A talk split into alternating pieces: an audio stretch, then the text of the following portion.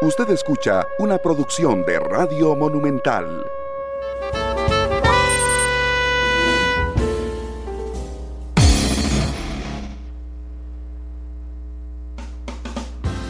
Con cuatro minutos, ¿qué tal? Muy buenas tardes, bienvenidos a Matices. Yo soy Randall Rivera, les agradezco enormemente que nos acompañen hoy. Eh, hoy el lunes empezamos en vivo esta semana con hoy en horario normal. Mañana adelantaremos el programa un poquito, hay jornada del fútbol nacional. Este, así que bueno, muchas gracias por acompañarnos hoy. Saludos a todos los que nos acompañan. Yo hoy invité al director nacional de la Fuerza Pública, viceministro de Seguridad Pública, don Daniel Calderón, a que nos acompañe esta tarde en el programa. Don Daniel, muchas gracias por estar con nosotros. ¿Cómo le va? gracias a usted por la invitación. Buenas tardes. Gracias, don Daniel, por estar con nosotros. Hay, hay un tema, estamos viviendo, vamos a ver, la gente se siente muy insegura. Y armé la frase así, la gente se siente muy insegura, porque la seguridad tiene como dos grandes vertientes, don Daniel. Lo que la gente percibe, la percepción de inseguridad, que se, se enmarca en dos cosas, en lo que los medios de comunicación reportamos, ¿verdad? Cómo hacemos sentir al ciudadano de lo que está pasando, ¿ok? Y también la afectación real que tiene la gente, de que hayan asaltado, por ejemplo, a alguien de su familia, que no pueda salir en la noche del barrio, eso pasa por un tema de percepción. Pero algunos datos, algunos, no todos, nos alarman enormemente, como por ejemplo, estamos en la mayor cantidad de homicidios que hemos registrado en la historia del país. Y ante esto tenemos un, que ahorita le voy a preguntar cuántos oficiales de fuerza pública hay, tenemos a miles de oficiales de la fuerza pública uniformados, arriesgando su vida todos los días, pero pareciera que algo no está sirviendo en el sistema completo, porque los números suben y la percepción también, don Daniel. A su criterio, con tantos años en el ministerio, ¿qué es lo que está pasando, don Daniel? Sí, bueno, lo primero, usted hizo una, una muy buena introducción, pero, pero se le pasó un, un gran detalle y en el que nosotros hemos tratado de puntualizar. Eh, que también podríamos hablar de dos grandes áreas de la seguridad en el país. Una son los delitos contra la propiedad y esos son los de mayor impacto social, los que más afectan a la gente. De ahí tenemos asaltos, robo de vehículos, robo de viviendas, tachas. Y por otro lado, la dimensión de la violencia. Entonces, para cada una de esas dos áreas hay indicadores. El indicador de la tasa de homicidios es un indicador que tiene que ver con el, los datos de violencia en un país, que por supuesto que son alarmantes, que son preocupantes, que son datos que hay que atender. Pero dejamos por fuera el análisis completamente en toda esta discusión durante las últimas semanas los delitos contra la propiedad, que son los que afectan directamente al ciudadano. Porque hay que tener claro que el tema de la violencia, ¿a quién está afectando principalmente? Y esto con datos concretos. A las personas que están vinculadas al crimen organizado, a las personas que pertenecen a alguna estructura criminal o han pertenecido a alguna estructura criminal, eh, y eso tiene que ver con la gran cantidad de, o el porcentaje de, de, homicidios por ajustes de cuentas, porque después ya hay otros porcentajes más pequeños que tienen que ver, por ejemplo, con, con riñas y, y, otros eventos. Entonces, lo primero es señalar esas dos grandes eh, áreas, ¿verdad? Porque además también ahí los resultados son, son totalmente diferentes. En el área de delitos contra la propiedad, que son todos esos delitos que le he mencionado, el país viene en una reducción importante, muy importante, y por ejemplo delitos como asaltos, que para nosotros es una prioridad de trabajo. ¿Por qué? Porque es un delito donde además hay una alta probabilidad por el perfil de delincuente que se dedica a ese delito, de que una persona resulte lesionada o incluso, incluso fallecida. Eh, entonces esa es una primera diferencia que, que, hay que hacer. Ahora, con la violencia que está pasando, eh, la raíz de toda esa problemática tiene que ver con el tráfico y consumo de drogas, lo hemos venido advirtiendo desde hace muchísimo tiempo. Eh, el esfuerzo de la policía en las zonas críticas de tráfico y consumo ahí está casi que de forma permanente. Eh, y, y, también hemos dicho que hay resultados contundentes del trabajo de la policía, pero que contrastan con ese incremento de la violencia. ¿Por qué? Porque la, el abordaje de esa problemática tiene que ir más allá del simple abordaje, del simple abordaje policial. Pero sí hemos señalado nosotros algunos hechos concretos, puntuales, que necesitan una atención urgente ya para empezar a cambiar esa realidad. Por ejemplo, y todo esto generó toda una discusión, ¿verdad? Fue eh, la forma en que se están abordando desde lo judicial las personas que se detienen por su vinculación a estructuras de tráfico de drogas, por su vinculación a delitos violentos como homicidios y tentativas de homicidio, portación ilegal de armas y también los robos agravados o asaltos. Don Daniel, pero digamos, vamos a ver, yo, yo entiendo, o sea, yo entiendo la disminución en esos delitos que también afectan al ciudadano, y que creo que es importante incluirlos para hacer un, para influir de alguna manera en esa percepción de inseguridad que tiene la gente. Eh, lo que pasa es que el mayor agravio, digamos, o la, que se le puede hacer a una persona es quitar la vida. Y entonces, eh, de, antes había homicidios, hoy hay más homicidios, eso es un hecho real. Pero lo otro es porque hemos visto a víctimas colaterales, don Daniel. O sea, es decir, una peluquería en desamparados, donde había una persona adentro, entonces disparan y todas las personas que estaban en la peluquería son víctimas de un hecho de homicidio o de un ajuste de cuentas, podría decirse. O una señora que iba a comprar el pan en otro sector de desamparados, ¿verdad? O la hermana de alguien, o la novia de alguien. O sea, es decir, yo, lo que quisiera enfocar, si me lo permite, es que hay un trabajo que yo creo, y se lo reconozco abiertamente, yo creo que tienen un trabajo muy profesional de prevención, ¿ok? Pero cuando yo hablo con los policías, no con los directores, con los policías, lo que pareciera es que están tremendamente frustrados, don Daniel, porque tienen una buena metodología, tienen una, digamos, tienen una buena planificación, tienen una buena distribución, tienen los limitantes de recursos que siempre ha habido indudablemente, pero algo no pasa. Y dentro de que ese algo no pasa es que hoy no sé, inventémonos un oficial, el oficial Rivera sale, arriesga, detiene, presenta a esa persona por la que arriesgó la vida de detener, mañana lo vuelve a detener, la otra semana lo vuelve a detener, y cuando uno critica esto, hay gente que se le viene encima a uno diciendo, suave, es que los policías no saben hacer partes policiales, que fue lo que a mí me dijeron la semana pasada, por ejemplo. Un par de personas, no, es que el problema está en el parte policial que hace la fuerza pública. Entonces, cuando nos dan una hojita que dice 30 pasadas y nosotros titulamos que esa persona ha sido detenida 30 veces, entonces nos dicen, suave, es que es que el proceso no se siguió bien. Yo lo que quisiera es empezar a explorar qué es lo que falla, si, si son ustedes efectivamente que les falta capacitación o si no, si ustedes están haciendo un buen trabajo y llega a la fiscalía y ahí se les está cayendo y ustedes tienen que volver a salir a detener a la misma persona o son los jueces o es justicia o es o qué es, don Daniel.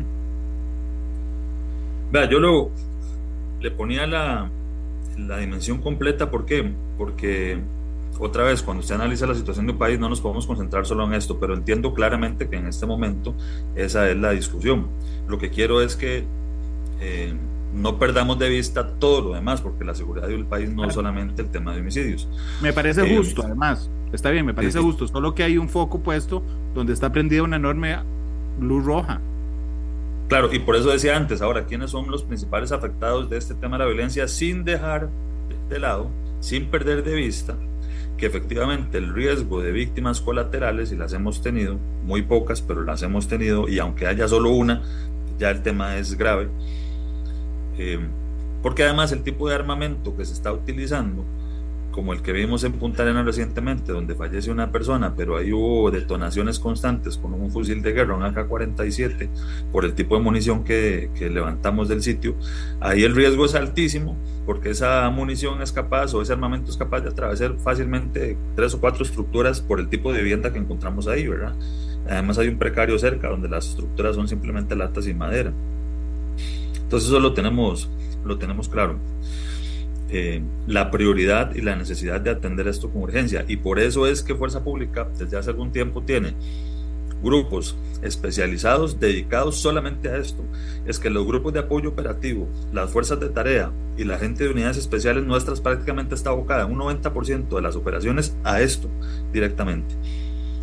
Eso que usted mencionaba antes me parece que ya hay que eh, no sé de dónde sacan algunas personas que, la problemática tiene que ver con los informes policiales, porque aunque ciertamente hay todavía oportunidades de mejora con los informes, eh, el proceso penal ha cambiado. Es más, en muchísimos casos, cuando son complejos y usted captura inmediatamente a las personas después de cometer un homicidio o están vinculadas a un homicidio, se inmediatamente se pide dirección funcional al lugar, sea persona el fiscal, sea persona el defensor, probablemente el juez, eh, dependiendo del caso, policía judicial y a partir de ahí se inicia todo el proceso.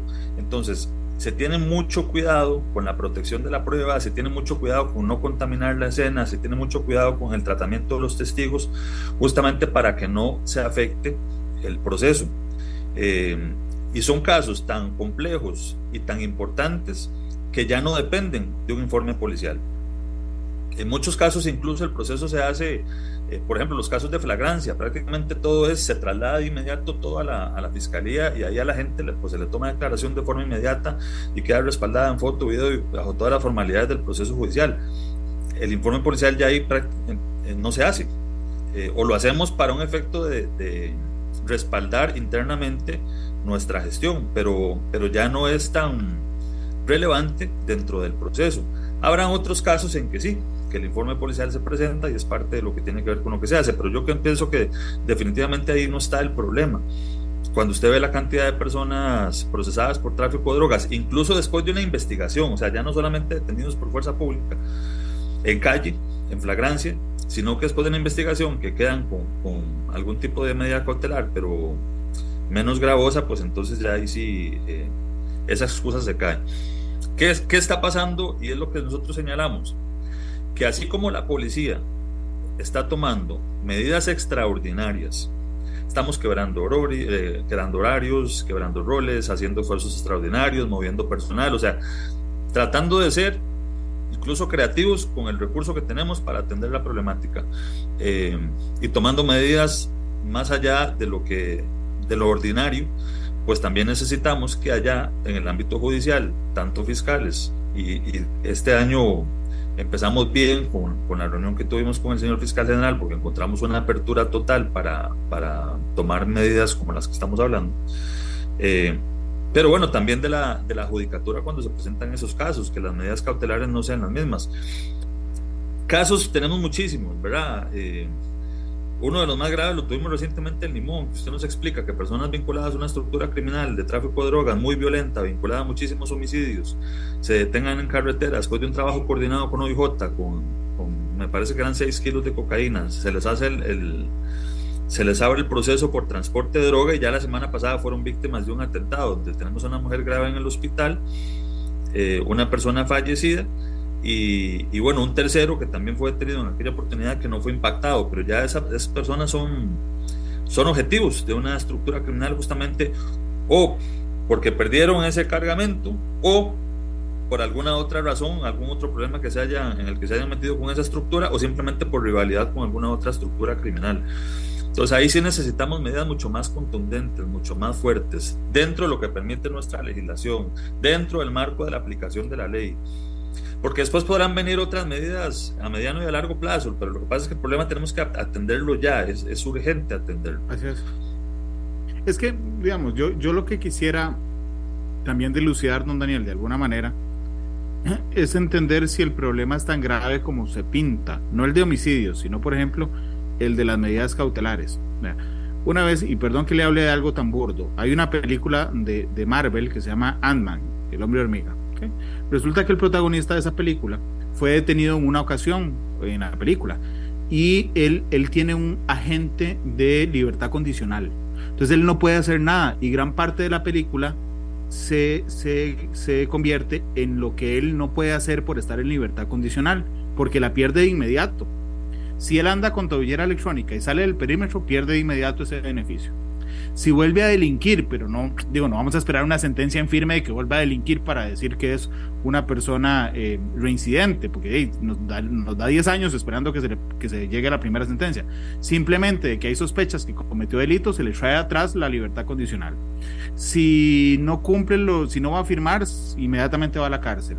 Sí, ¿verdad? Digamos, es como muy estricto. Y aquí yo lo que me he dado cuenta últimamente, y por eso quiero preguntarle a usted, que también tiene que ver con la parte operativa, si el problema es tan serio, don Daniel, es que yo veo gente vinculada a hechos violentos que ustedes agarran y al ratito están en la calle, o a los días están en la calle.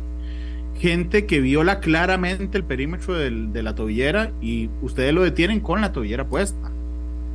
Eh, pero yo quiero saber si es que nos hemos concentrado en tres o cuatro casos anecdóticos del último mes o si efectivamente eso está pasando y está afectando a los miles de policías que están a su cargo. Es decir, jefe, yo todos los días arriesgo la vida por esto, pero este tipo lo he detenido 30 veces y tengo, o mañana que volver a arriesgar la vida para detenerlo.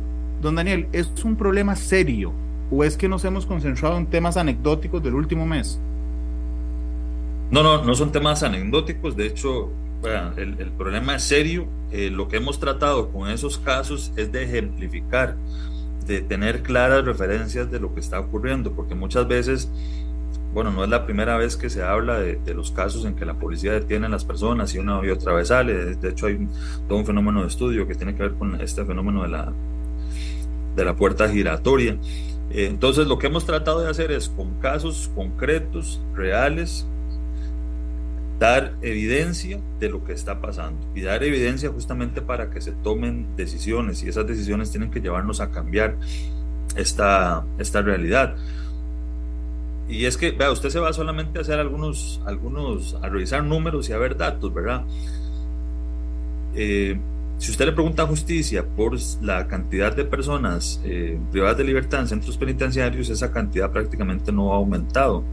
Pero solo nosotros, solamente para hablar una de las dimensiones de, personas que detuvimos el año pasado, fueron 6.400 órdenes de captura. Y cuando se le gira a captura a una persona es o porque se le vinculó a un proceso penal, se le puso una medida, por ejemplo, firmar cada 15 días, o se le puso tobillera y simplemente no se presentó, o personas condenadas.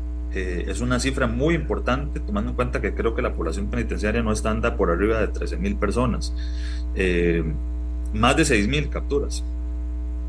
Pero bueno, si la población penitenciaria no, no aumentó, quiere decir que muchas de esas personas quedaron en, libertad. Pero, pero, eh, pero deténgase un momento ahí, perdón, don, Daniel, para, para, porque no me dan los números. Entonces, vamos a ver. Hay más o menos 13 mil privados de libertad. Correcto. Se les emiten al año 6 mil órdenes de captura. hay muchísimas más. Esas son las ah, que se cumplieron. Las que Ah, bueno, esas son las ejecutadas, las personas que se capturaron. Capturadas en calle. ¿Por qué causas? homicidios, tentativa de homicidios, tráfico de drogas, portación ilegal de armas, incumplimiento de medidas, casos también de violencia intrafamiliar, por ejemplo. Eh, es un número muy... Es donde los números no me dan, que supongo que es lo que usted intenta decirme, que es, Randall, hay 13 mil detenidos, ejecutamos 6 mil órdenes de captura, eso en una simple matemática nos llevaría a 19 mil personas en la cárcel y siguen habiendo 13. ¿Qué estamos haciendo con 6 mil? nosotros no esperaríamos jamás que todas esas 6.000 personas vayan a ser merecedoras de una pena privativa de libertad. Pero hablemos una de, cada tres, por ejemplo. Una de cada tres deberíamos de claro, eso, unos eso inmediatamente le implicaría a usted un aumento de, la gente que está privada de libertad. Por ejemplo, de ese porcentaje solamente los que están asociados a delitos violentos o delitos asociados a la violencia, portación ilegal de armas, tráfico de drogas, robos agravados o asaltos, que ahí también hemos nosotros insistido muchísimo. ¿Por qué? Porque las personas también, eh, y lo, hemos visto igual casos concretos, muchísimas de las personas que actúan en calle para cometer asaltos hacen, actúan bajo el efecto de alguna droga y eso aumenta el peligro y aumenta la violencia con la que ellos actúan. Recordemos el, el video tan lamentable de la forma en que asesinaron al joven Marco Calzada en San José eso no se explica de otra manera si usted no está bajo el efecto de alguna sustancia que además en el proceso después quedó acreditado, ¿verdad? Eh, cuando usted va a la calle también, eh, pues, nos toca, digamos, conversar y, lidiar directamente con personas que están vinculadas a estructuras criminales, incluso jóvenes, eh, pues ellos mismos le comentan la problemática que está detrás y cómo muchos de los, de los hechos violentos que cometen los hacen bajo el efecto de algunas sustancias. También hablamos de la particularidad de Punta Arenas, lo, mencionamos allá y lo estuvimos hablando en, la visita que hicimos con el fiscal general. Ahí el problema de consumo de drogas no, no está solamente vinculado a las drogas tradicionales, que es el crack, la marihuana, la cocaína. Hay un serio problema de consumo de pastillas de uso controlado. Eh, pastillas que solo se venden bajo receta médica, que están siendo traficadas ahí entre los jóvenes o que se les dan a los jóvenes, las personas que están reclutando jóvenes para cometer homicidios o otros atentados. Eh, entonces volvemos al, al problema raíz, eh, o a uno de los problemas que están en la raíz de todo, ¿verdad? Tráfico y consumo de drogas. Por eso es que al enfrentar a ustedes o desde lo judicial, cuando se hacen investigaciones contra esas estructuras o cuando se detienen personas vinculadas a esas estructuras en calle, uno esperaría un trato totalmente diferente, mucho más contundente. Don Daniel, nada más porque me llamó la atención, porque es que en Punta Arenas digo, de lo que usted sabe, porque es que en Punta Arenas hay también este uso de psicotrópicos, esos son las pastillas controladas. ¿Por qué? ¿Qué es? ¿Que ahí es más fácil de acceder o cómo se dieron cuenta de esto? De eso nos hemos dado cuenta por el trabajo en calle, por las entrevistas que muchas veces se le realizan en calle a, a las personas, a los jóvenes que están vinculados a esas estructuras eh, en algunas de las reuniones que hemos tenido, incluso nos dimos cuenta que ya la Policía Judicial OIJ había emitido una alerta con respecto a eso hace algunos años atrás.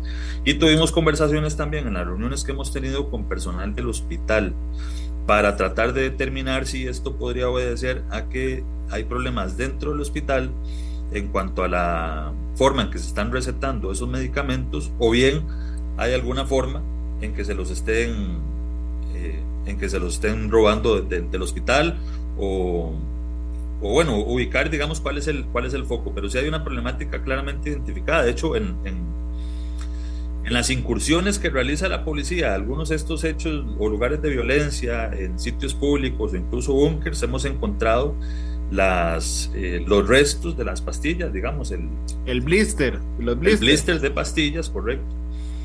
Eh, y eso los jóvenes lo están mezclando con algunas otras drogas, por ejemplo, con marihuana y, alcohol. ¿Qué razones podrían estar detrás? Bueno, también le pedimos al, al IAFA, que estuvo en la última reunión, de que por favor le, le tratara de darle una atención especial al tema y hacer un estudio directo ahí en Punta Arenas para ver qué es lo que está pasando eh, y para también ver cuál es el, ojalá, tener datos más exactos del problema de adicción a las drogas que, tenemos ahí en esas comunidades donde está eh, más alto el tema de la violencia. Don Daniel, digo, una, en una cosa más humana, ¿hay algún caso últimamente que a usted lo haya impresionado por el nivel de descaro? O sea, cuando digo por el nivel de descaro es cuando, no sé, agarran a alguien en San José la tercera vez y las tres veces, usted lo ve ahí con la tobillera, digamos que usted dice, por Dios, ¿cómo pasa esto? ¿Hay algún caso que le haya impactado a usted que usted dice, no, este es el vehículo del descaro últimamente, don Daniel? a mí el caso que más me ha impresionado últimamente y ha estado, incluso me parece que ya desde la opinión pública tal vez no se le ha dado la misma cobertura, fue el, de, el del joven Marco Calzada, otra vez por el nivel de violencia con el que actuaron las personas eh, y porque aún existiendo ya una condena de por medio, se diera la alternativa de una, de una medida no privativa de libertad. Y, por un factor que le, que le mencionaba antes, yo no estoy de, o sea, nosotros estamos totalmente conscientes y de acuerdo en que la persona tiene que tener la posibilidad de reinsertarse a la sociedad y que para eso usted tiene que cumplir ciertas condiciones. Pero estamos pasando algo por alto y algo que también se dio en un caso reciente. Cuando usted fue detenido por un delito violento, y dentro del proceso queda acreditado, por lo menos existe un indicio fuerte comprobado de que usted actuó bajo el efecto de alguna sustancia, eh, bueno, el factor de adicción a las drogas tiene que ser un elemento que se debe considerar y se debe considerar precisamente si usted le quiere dar a esa, a esa persona la oportunidad de eh, intentar reinsertarse y no solamente entonces que tenga domicilio y trabajo fijo, porque en el momento que esa persona reincida en el consumo de drogas, vamos a tener un alto riesgo de que vuelva a reincidir en un delito. Entonces, a la par de eso, se debería también considerar, para poder darle ese beneficio, la posibilidad de que esa persona también se someta a un tratamiento de, las adicciones y ojalá que el Estado pueda proveer las, herramientas necesarias. Pero si dejamos totalmente de lado el tema de las drogas, sabiendo que eso existe, que es una realidad y que además ya no generó una muerte tan violenta pues entonces, eh, perdón, pero me parece que no, no estamos viendo el escenario completo y no estamos siendo responsables antes de mandar a esa persona otra vez a convivir con la sociedad, teniendo en cuenta que eso puede pasar, el riesgo es muy alto. Vamos a ver, yo, yo no sé cómo se trabaja eso, pero la mínima lógica, y creo que la compartiremos, don Daniel, es, por ejemplo, eh, digo, si yo soy el que tengo que decidir si a una persona le doy tobillera o, una, o una medida alternativa a la privación de libertad, lo siento en la silla que está aquí al frente y digo, vamos a ver, ah, es que usted cometió el delito con arma de fuego, por ejemplo. Listo, usted no puede ser porque los que cometen delitos con arma de fuego no pueden tener esas cosas. O como usted lo decía, cometió el delito influenciado por o bajo los efectos de una droga. Ok, o usted lleva un control de eso o no puede tener beneficios. O usted ha delinquido más de una vez. Entonces, chao tobillera. Entonces, guardamos las tobilleras para los que no cometan delitos con arma de fuego, para los que no este, estén vinculados con hechos violentos, para los que no estén vinculados con tráfico internacional de drogas, para los que no estén vinculados con crimen organizado, para que los, los que no cometan eh, delitos bajo los efectos de sustancias eh, o drogas. Y resulta que lo que encuentro en la práctica es casi lo contrario. Casi que esos son los requisitos para darle una tobillera. Ah, mira, cometiste el delito con arma de fuego, tomar la tobillera. E, eso es lo que están notando en la calle, don Daniel. Eso es lo que estamos notando en la calle, eso es lo que se ha denunciado. Eh, justicia había publicado algunos datos, después salió una publicación también de parte del Poder Judicial, pero ya sobre los sentenciados y las medidas más bien de beneficio a las que habían sido algunas personas ya condenadas de beneficios que habían obtenido. Lo cierto es que hay un problema en, las dos áreas, ¿verdad? Pero bueno, con justicia hemos venido trabajando muy de cerca, de hecho tenemos una operación constante. Usted mencionaba el ejemplo de los Estados Unidos. Bueno, eh, nosotros estamos trabajando, toda la semana sale una patrulla conjunta de policía penitenciaria. Cuando, cuando digo una patrulla quiere decir un equipo de trabajo de la policía penitenciaria y de nosotros. A ir a visitar estas personas bajo un perfil, digamos, no podemos, no, no, las visitamos a todas porque es una cantidad importante, pero se perfilan, se visitan y se verifica que se esté cumpliendo o no la, la medida. Pero en esas dos grandes áreas hay problemas por personas que Ustedes no tienen una alerta que le, perdón, que una alerta que les dé justicia de Randall tiene tobillera y la tobillera dice que no puede salir del edificio Repretel y acaba de salir. Don Daniel, por favor, manden una patrulla a detenerlo. ¿No existe esa alerta?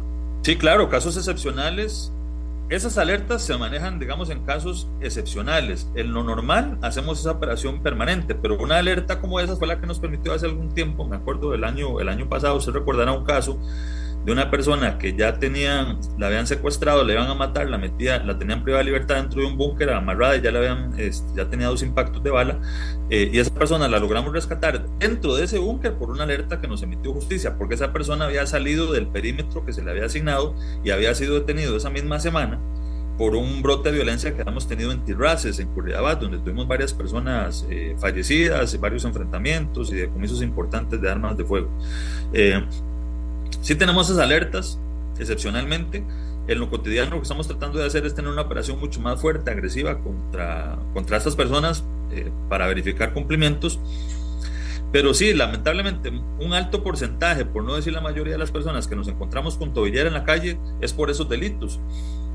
Y justamente son los delitos que nos están disparando la violencia en el país. Entonces, eh, esto tiene que cambiar.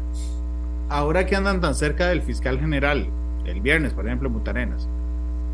Según su criterio, don Daniel, el problema no está en el asesoramiento legal de la fuerza pública, es decir, no está en que hagan mal el parte. Tienen un departamento legal de apoyo que, que, se mete en eso y si no está la dirección funcional del Ministerio Público. Pareciera que el fiscal general también está muy preocupado por esto y que el pleito no está en que ustedes detengan a Randall por treceava vez en el mes y el fiscal pida una medida alterna. Pareciera ese no ser el escenario. El escenario pareciera llegar en el juzgado, en el juez, en el que no va a la gira con ustedes, el que no anda a chaleco antibalas, el que no arriesga la vida todos los días, don Daniel. Pareciera que el problema es en el juzgado. Yo, yo entiendo que ahí lo estoy metiendo en un zapato apretado, don Daniel, pero también entiendo que usted es una persona muy valiente y, y con mucha trayectoria. ¿Es así? No es, en los juzgados donde estamos viendo esa salida enorme de gente. Vea, hay, hay problemas. Eh, también hemos encontrado, y lo conversamos con el señor fiscal general, también hemos encontrado problemas con algunos fiscales, pero yo lo he dicho, en su mayoría, los fiscales son personas que están plenamente conscientes de lo que está pasando y nos consta, porque hemos visto casos concretos en que el fiscal solicita la medida, la, máxima posible, porque se cumplen a juicio del fiscal todos los elementos para pedir una, una prisión preventiva y aún así es rechazada. Pues ¿quién la rechaza? Los jueces en este caso. Y en ese caso, por eso es que nosotros hemos apuntado a hacerle el llamado a ellos, a los jueces, para que en los casos de portación ilegal de armas, eh, especialmente portación ilegal de armas cuando son personas con amplios antecedentes y vinculadas a estructuras criminales, tráfico de drogas y otros, las medidas sean mucho más contundentes. Sí, efectivamente, uno de los problemas está ahí.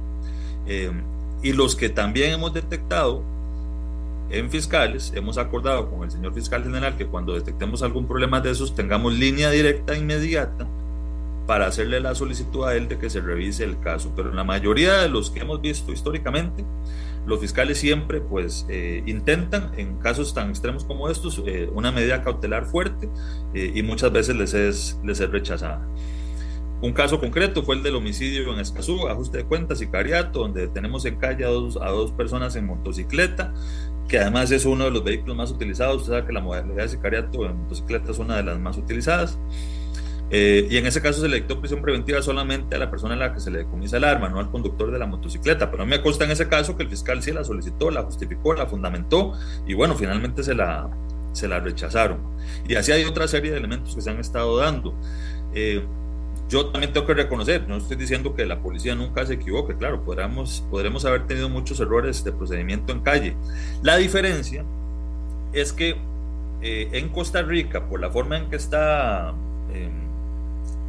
está todo esto ya diseñado en materia de procedimiento penal, existe tanta, tantos controles de camino, eh, empezando con la dirección funcional del Ministerio Público, que cuando algo empieza mal, inmediatamente pues se logra corregir para que no haya eh, problemas de camino cuando esto se lleve al, al, ámbito judicial, ¿verdad? Y eso implica, por ejemplo, muchas veces que el fiscal se traslada a la escena, que OIJ se traslada a la escena, que los mandos nuestros se trasladan a la escena, eh, y el informe policial que antes de enviarse al Ministerio Público se ha revisado, como usted lo dice, por el asesor legal, el asesor legal nuestro. Eh, entonces, bueno, para contestar la pregunta, sí, hay uno de los problemas que hemos identificado está ahí en la forma en que los jueces enfrentan esta, ese tipo de, de delitos. Don Daniel, y cuando yo dije, yo dije esto la semana pasada, varias gente me llama a mí a decirme, suave, suave, suave, que la fuerza pública o el ministro o el viceministro está violando la independencia de poderes. Y yo tengo que ser muy sincero. Yo no veo aquí al director de la fuerza pública, al viceministro, diciéndome, o le dan prisión preventiva o vamos a detener a todos los jueces. Yo veo más un ruego de que hagan su trabajo, no una amenaza a esas cosas. ¿Cómo lo ve usted, don Daniel? Pues qué, qué bueno que me hizo la pregunta, porque sí, es uno de los cuestionamientos constantes, ¿verdad? Eh, a ver, todos somos parte de un sistema. Hay que entender que para enfrentar el, problema de la violencia en el país, eh, como sistema lo tenemos que enfrentar. La policía es parte de ese sistema, jueces y fiscales son parte de ese sistema y por supuesto que ya en el ámbito penitenciario todos los actores de, de justicia que tienen que ver con la pena y la reinserción social. Y todos como funcionarios públicos estamos sujetos a la rendición de cuentas.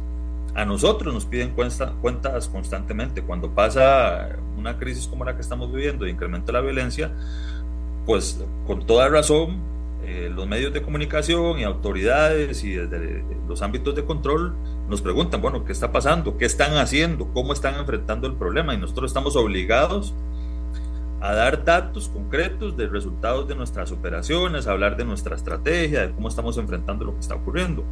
Eh, yo pienso que, que, los señores jueces y fiscales también están sujetos a eso, a la rendición de cuentas. Entonces, le estamos haciendo un ruego, un llamado a que estos delitos que están incrementando la violencia en el país tengan un tratamiento diferente. No estamos pidiendo que se violenten libertades, que se violenten derechos, pero que sí se haga un abordaje diferente. Porque por la gravedad de los casos concretos que estamos viendo en calle y con los que estamos teniendo que lidiar día a día en las calles y que representan además, tenemos que hacerlo por responsabilidad, porque representan un alto riesgo para la seguridad de las demás personas. Cuando usted deja en libertad a una persona que es miembro de una estructura criminal violenta, con antecedentes violentos, y que donde además incluso sabe que es muy probable, que haya una alta probabilidad de que esa persona también pueda ser un objetivo de un atentado. Después de que la pone en libertad y usted lo deja viviendo ahí en, un residencial, en una urbanización, a donde sea, con tobillera, pues también está poniendo en peligro a las demás personas que viven ahí, porque justamente ese es, y lo hemos documentado, esos al final también son muchísimas veces objetivos de atentados donde se están utilizando armas de alto calibre y donde hay un alto riesgo de que hayan daños colaterales o personas civiles lesionadas. Y la policía no puede, y hemos tenido que estar realmente haciéndolo, yo no puedo tener policías destinados a estar cuidando a estas personas que son miembros de estructuras criminales para que no las maten. Eso no debería estarlo haciendo la policía. Eh, pero lamentablemente lo estamos haciendo porque, porque están quedando en libertad.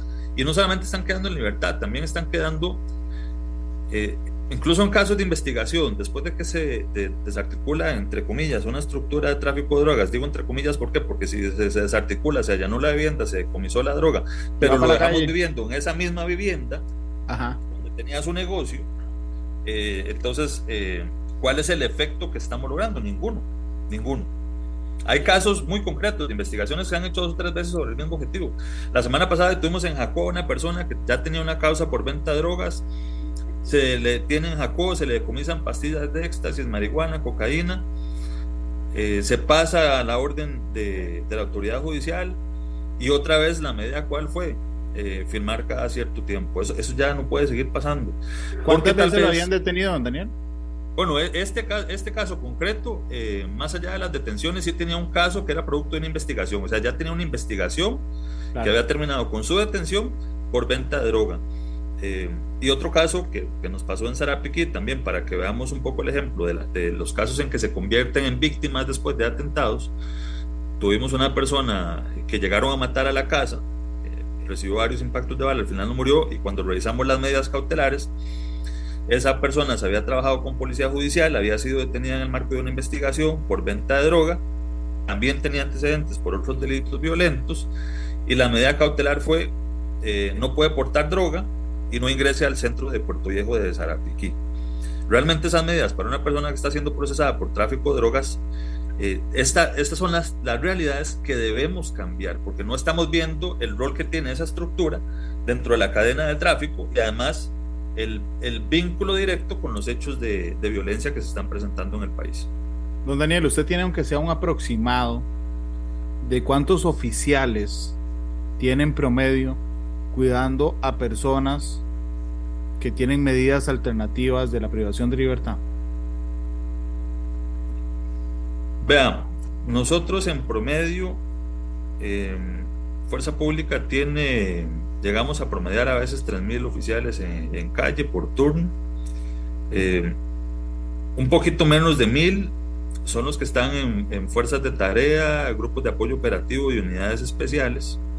Y yo no le puedo decir que esos mil están cuidando a personas que están en esta condición, pero sí le puedo decir que estos mil son los que están de forma diferenciada directamente realizando operaciones en zonas de alto riesgo, por, eh, principalmente vinculadas al tema de tráfico y consumo de drogas, o donde tenemos alertas de, eh, de enfrentamientos o disputas entre estructuras criminales, porque sí, también manejamos una, un análisis constante con nuestra dirección de inteligencia de personas que pueden ser víctimas de delitos. Usted eh, eh, recordará esta, esta semana que pasó que tuvimos una alerta que tuvo bastante cobertura en medios, que era relacionada a una estructura criminal que opera acá en San José, de apellido Lara. Eh, en Alajuelita y otras zonas. Entonces, eso también lo tenemos que estar haciendo. Sabemos a dónde están, a dónde viven, quiénes pueden ser víctimas de atentados y entonces ahí tenemos que estar realizando operaciones en calle para tratar de, primero, de evitar enfrentamientos en vía pública donde podamos tener resultados graves para las demás personas. Eh, obstaculizándole las operaciones, tratando de comisarles armas y tratando de comisarles también en muchos casos eh, dinero en efectivo, que también se les decomisó muchísima plata el año pasado eh, en carretera producto de todo, de todo ese trabajo.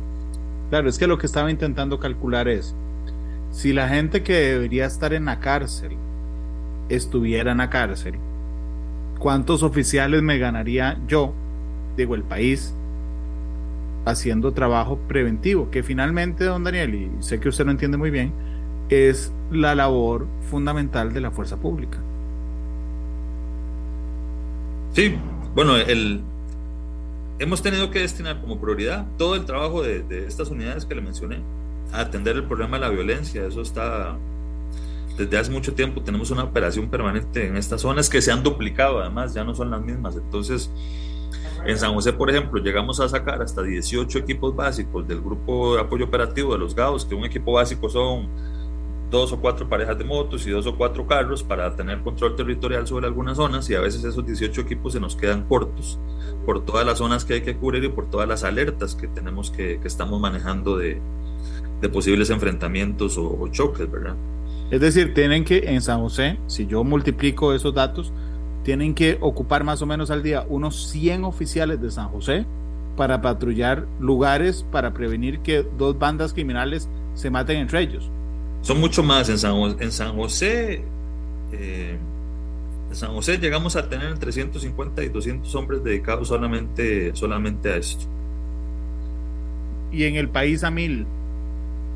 En el país ya llegamos a mil cuando usted suma el trabajo de todos los grupos de apoyo operativo y unidades especiales y algunas fuerzas de tarea que tenemos diferenciadas en, en las delegaciones de mayor incidencia, desamparados, por ejemplo eh, que ahí tenemos dos delegaciones y cada delegación tiene su propia fuerza de tarea que está abocada directamente a este tema de, de la violencia. Eh, en Cartago, usted conoce, bueno, zonas como Tres Ríos, La Unión, ahí tenemos también grupos de trabajo permanente. Eh, incluso en comunidades rurales, en regiones como Guanacaste, bueno, en realidad en Guanacaste cambió radicalmente, ahí tenemos eh, dos grupos de apoyo operativo también destinados solamente a esto, en San Martín de Nicoya, en otros barrios de Nicoya, en, en Santa Cruz, en algunos barrios de Liberia.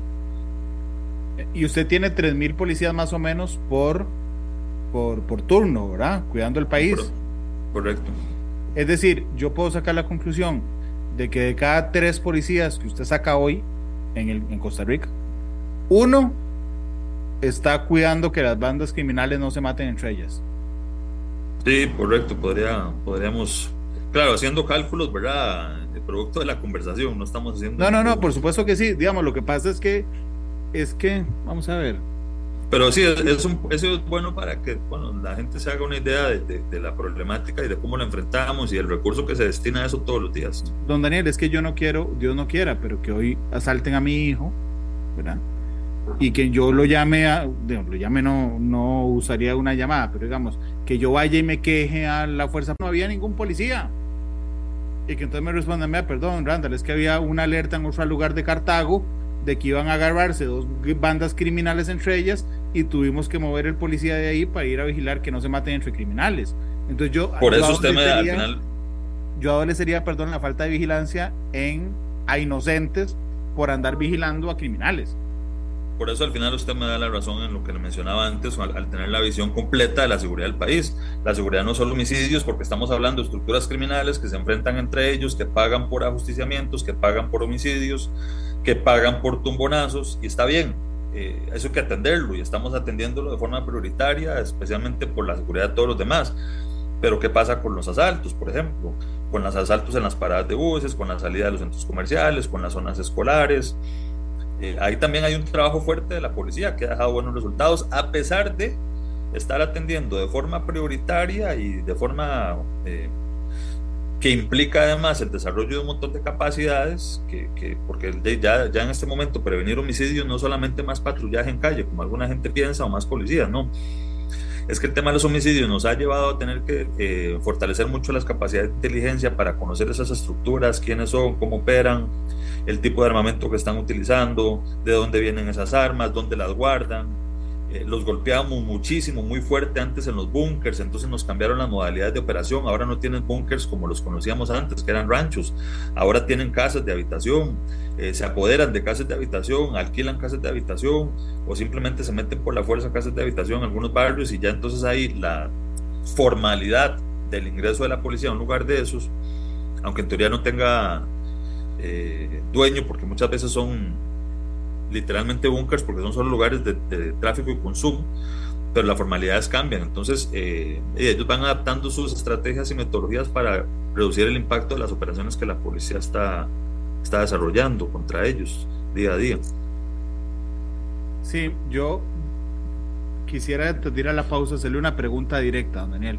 Y no es para crucificar el trabajo de la fuerza pública, sino para dimensionar lo que está pasando. Es, usted como director general y como viceministro, en este momento la fuerza pública le está dando una adecuada prevención a todos los costarricenses inocentes o no se las están dando adecuadamente por estar cuidando criminales, don Daniel?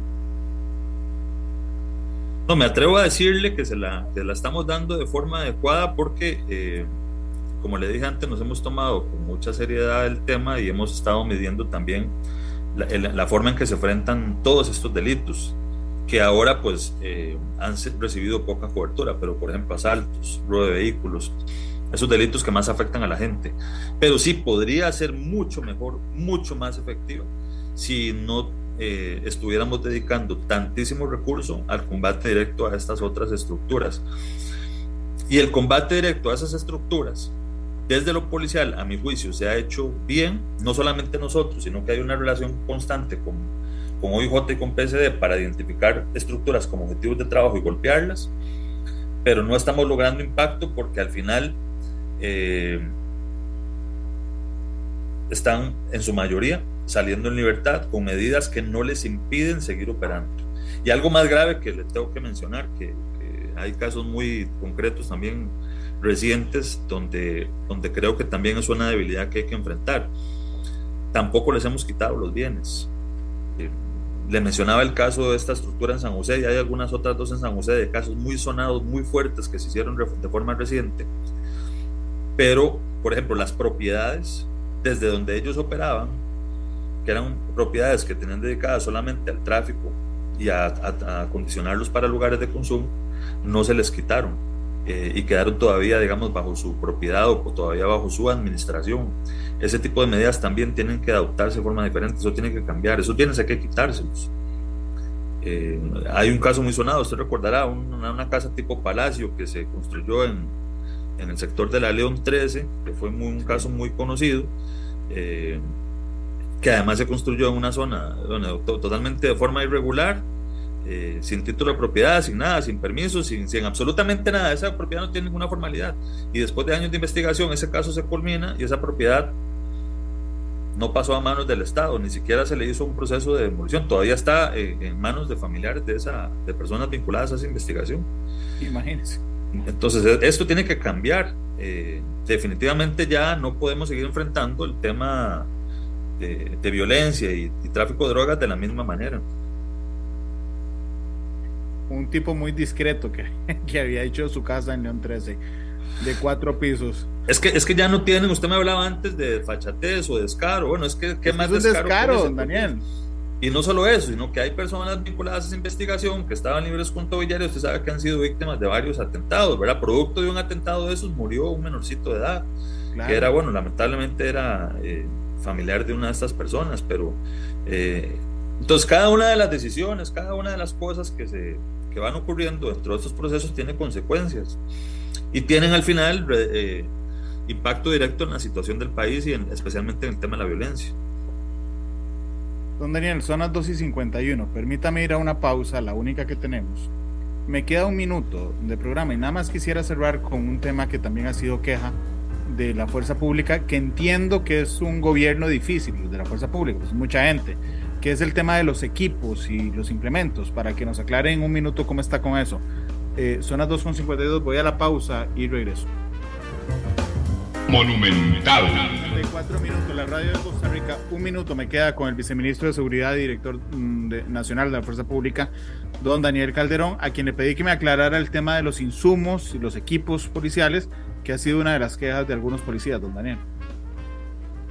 Sí, en ese tema estamos trabajando, trabajando fuerte. Una de las principales debilidades que hemos tenido no tiene que ver incluso con el tema de disponibilidad de recursos, sino con con aspectos de contratación específicamente, por ejemplo las botas, que es uno de los temas de mayor eh, discusión que hemos tenido incluso con el sindicato, tienen que ver con que no teníamos un contrato según demanda y que por dos años seguidos pues ninguna de las empresas que participó cumplía los requerimientos. Al final la Contraloría anuló la adjudicación que se había hecho en primera instancia y nos quedamos sin contrato. Ya este año finalmente tenemos contrato. Eh, y están importando, están entrando una cantidad importante de uniformes, chalecos antibalas, ya habíamos comprado equipos balísticos, todos los grupos de apoyo operativo tienen su escudo balístico, casco balístico y chaleco balístico, y además se les dio un entrenamiento básico que estamos retomando este año para que sepan usarlo y porque cada día se enfrentan a situaciones de mayor, de mayor riesgo.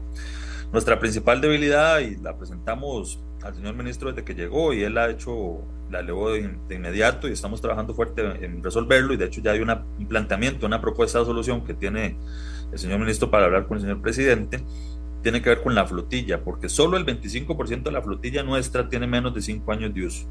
Todo lo demás, el 75% aproximadamente, tiene más de 5 años de uso. Y usted comprenderá que los vehículos nuestros que nunca se detienen, que están 24 horas en calle, pues eso implica eh, un, un deterioro muy alto. Eh, incluso estas que tienen menos de 5 años ya muchas deberían ser eh, cambiadas, pero eh, entonces una necesidad urgente nuestra es la renovación de la flotilla y estamos trabajando en esa alternativa que le dije.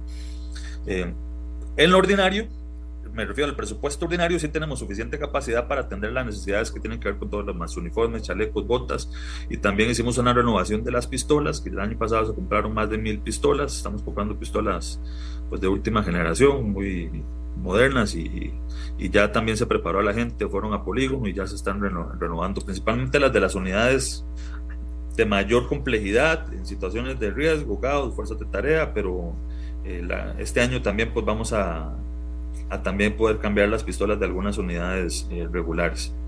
Y la infraestructura estamos atendiendo principalmente con un empréstito de, del BIT, eh, pero también estamos recurriendo a otras alternativas para atender órdenes sanitarias y otras necesidades urgentes de infraestructura, que eso sí, lamentablemente, vía presupuesto ordinario no se puede hacer porque no, no existen los recursos necesarios para eso. Y más bien yo ahí les agradezco y reconozco que muchísimos de los trabajos que se hacen por mejorar la infraestructura son los mismos oficiales que tienen conocimientos en, en, toda esta materia y nosotros compramos materiales, sacamos cuadrillas muchas veces de policías por una o dos semanas a, levantar una delegación completa o a repararla de forma completa, porque de otra forma no, no saldríamos con ese tipo de necesidades urgentes. Don Daniel, muchas gracias. Aquí estaba doña Diala Jiménez, la exministra del COMEX, este, diciendo saludos don Randall y don Daniel. Así es que gracias, doña Diala. Tu saludarla, claro. 2.58, don Daniel, muchas gracias. Este... Hasta don Randall, un gusto acompañarlo. Gracias, el mejor de los éxitos. Si les va bien a ustedes, nos va bien al, al resto. Nada más, recuerde que yo le pido siempre al invitado que, que, escoja una canción. ¿Con qué canción le gustaría irse, don Daniel? Ah, eh, bueno, una de mis favoritas de todos los tiempos, Bon Jovi, It's My Life. It's My Life, John Bon Jovi. Será entonces quien despida a Matices hoy, 2.58. Quiero decirles, mientras don César tiene la, la canción lista, que mañana tenemos una variación de horario. Mañana iremos a las 12, mediodía. Eh, así es que, bueno, para que estén, eh, vamos a ver, para que estén con nosotros. Aquí estoy revisando el horario. Dice don Pablo Guzmán, que es el director de deportes, que mañana estaremos de 12 a 1. Así es que mañana los espero más temprano en Matices. 2.59. Eh, bon Jovi despide Matices. It's My Life. Eh, gracias, don Daniel. La mejor de las suertes. Gracias. Hasta luego. Feliz tarde. Este programa fue una producción de Radio Monumental.